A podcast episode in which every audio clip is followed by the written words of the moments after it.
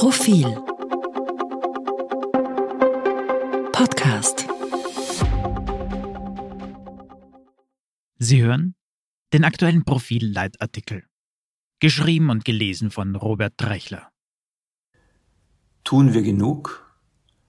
Was wir alle dazu beitragen können, um Putin in die Knie zu zwingen. Das Entsetzen über Putins Krieg in der Ukraine wächst und damit auch die Frage, tun wir, unsere Regierungen, unsere Institutionen und schließlich wir selbst wirklich alles, um es Russland so schwer wie möglich zu machen, seine Invasion fortzusetzen? Wir befinden uns in einer neuen Form eines asymmetrischen Krieges. Ein Autokrat schickt seine Streitkräfte gegen einen schwächeren Nachbarn los und die westliche Allianz versucht, den Aggressor mit ihrer Wirtschaftsmacht in die Knie zu zwingen. Die Strategie, Putin unter Druck zu setzen, indem seine Günstlinge und die russische Wirtschaft insgesamt massiv behindert werden, scheint bisher erfolgreich zu sein. Putin selbst hat dies indirekt einbekannt, als er vergangene Woche dem Westen einen wirtschaftlichen Blitzkrieg vorwarf. Aber reicht das zusammen mit den Waffenlieferungen aus? Die ehrliche Antwort lautet, das kann noch niemand sagen. Aber es ist jedenfalls eine sehr ernsthafte und vielversprechende Operation. Und vielleicht kommt das ein wenig überraschend, aber wenn der Westen im Kampf gegen Putin Erfolg haben soll, braucht es dazu uns alle. Sie, mich, die Öffentlichkeit. Und zwar so. Die Stärke unseres demokratischen Systems besteht darin, dass Bevölkerung und Regierung mehrheitlich dieselben Ziele verfolgen, weil letztere von ersterer in freien und fairen Wahlen gewählt wurde.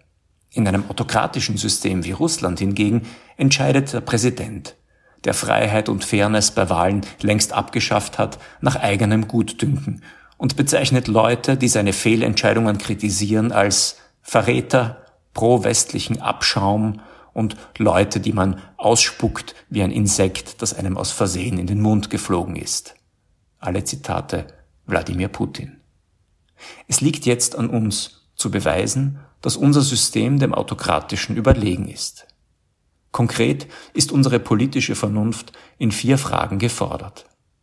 Erstens. Wie gehen wir mit den ukrainischen Flüchtlingen um? Putin spekulierte, dass der Flüchtlingsstrom aus der Ukraine in Europa eine ähnliche Krise auslösen würde wie 2015, als eine Million Asylwerber in die EU drängte und ein tiefer Riss durch die Bevölkerung ging. Doch bisher verhalten sich Parteien und Öffentlichkeit gegenüber den Flüchtlingen tadellos. Von einer politischen Destabilisierung ist nichts zu bemerken. Zweitens. Die Sanktionen gegen Russland bringen unangenehme Nebeneffekte. Preissteigerungen, Warenknappheit, eine Wachstumsdelle für die westlichen Volkswirtschaften mit sich. Auch das könnte zu Verwerfungen führen und Regierungen, die Sanktionen verhängt haben, innenpolitisch in Schwierigkeiten bringen. Nur wenn die Öffentlichkeit mit großer Mehrheit die Entscheidungen mitträgt, können die Sanktionen durchgehalten werden und letztlich erfolgreich sein. Drittens. Um Importe von russischem Gas und Öl einschränken oder, wie die USA, gänzlich stoppen zu können, sind westliche Regierungen gezwungen, anderswo Ersatz zu finden. Dabei handelt es sich um Staaten wie Venezuela, Iran oder Saudi-Arabien, die politisch und menschenrechtlich übel beleumundet sind. Das ist kein prinzipienloses Überbordwerfen von Grundsätzen, sondern die Notwendigkeit, Prioritäten festzulegen. Und ganz oben auf der Liste steht der Versuch, Putins Angriffskrieg zu stoppen. Wir, die Öffentlichkeit, sollten Biden und Co. nicht in eine politische Aporie, in ein unauflösliches Problem zwingen. Viertens. Es gehört zu den Vorzügen unseres politischen Systems, dass auch abstruse Meinungen und Behauptungen zulässig sind. Das gilt auch für Pro-Putin-Kundgebungen.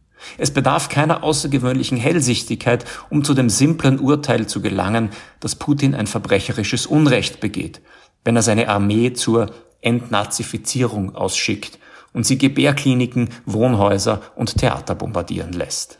Dennoch gilt, wir müssen Lügen zulassen und die Wahrheit verteidigen. Das unterscheidet uns von Putins Russland. Wir können die Brutalität eines größenwahnsinnigen Autokraten mit der politischen Vernunft unserer Demokratie besiegen. Das ist das Wertvollste, das wir für die Ukraine und letztlich uns selbst tun können.